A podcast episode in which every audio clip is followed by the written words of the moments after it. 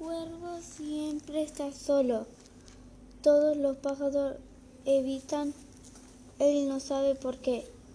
Un día oyen unos trinos, suenan alegre y que cercanos. Parece que se están divirtiendo mucho, piensa Cuervo. Hola, dice con voz tímida, pero los demás no le oyen. Lo mejor sonrisa Cuervo se acercó hacia ellos. Ahora se están asustando con el corazón, así huyen volando de un lado para el otro.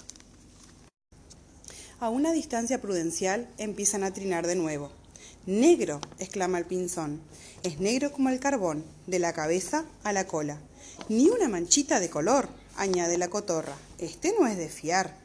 Uy, dice el carbonero aterrorizado. Seguro que es muy malo.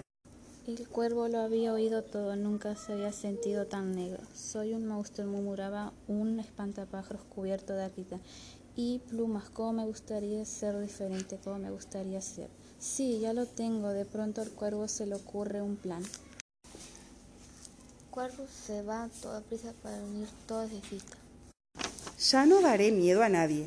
Cuervo sonríe y se pone a trabajar inmediatamente. Al acabar, parecía que hubiera sucedido un milagro. Cuervo es un carbonero. Luego se pinta como una cotorra. Es como un pinzón. No ha servido de nada, Cuervo está desesperado, unas lagrimones rebalan sobre sus plumas y los colores caen gota a gota hasta el suelo. Cuervo vuelve a ser totalmente negro, negro como Señor Cuervo, Cuervo oye una vocecita, una vocecita de angustia.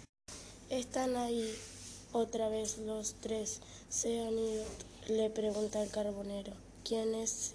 Dice Cuervo. ¿Quién es? Dice el cuervo tartamudeando. ¿Quiénes se han ido?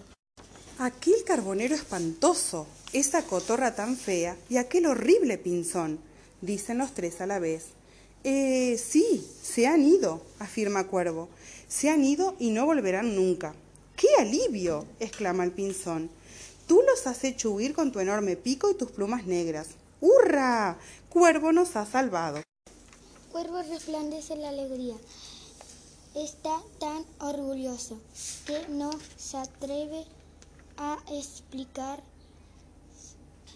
a sus nuevos amigos lo que de verdad había pasado. Se lo iba a explicar más tarde, tal vez.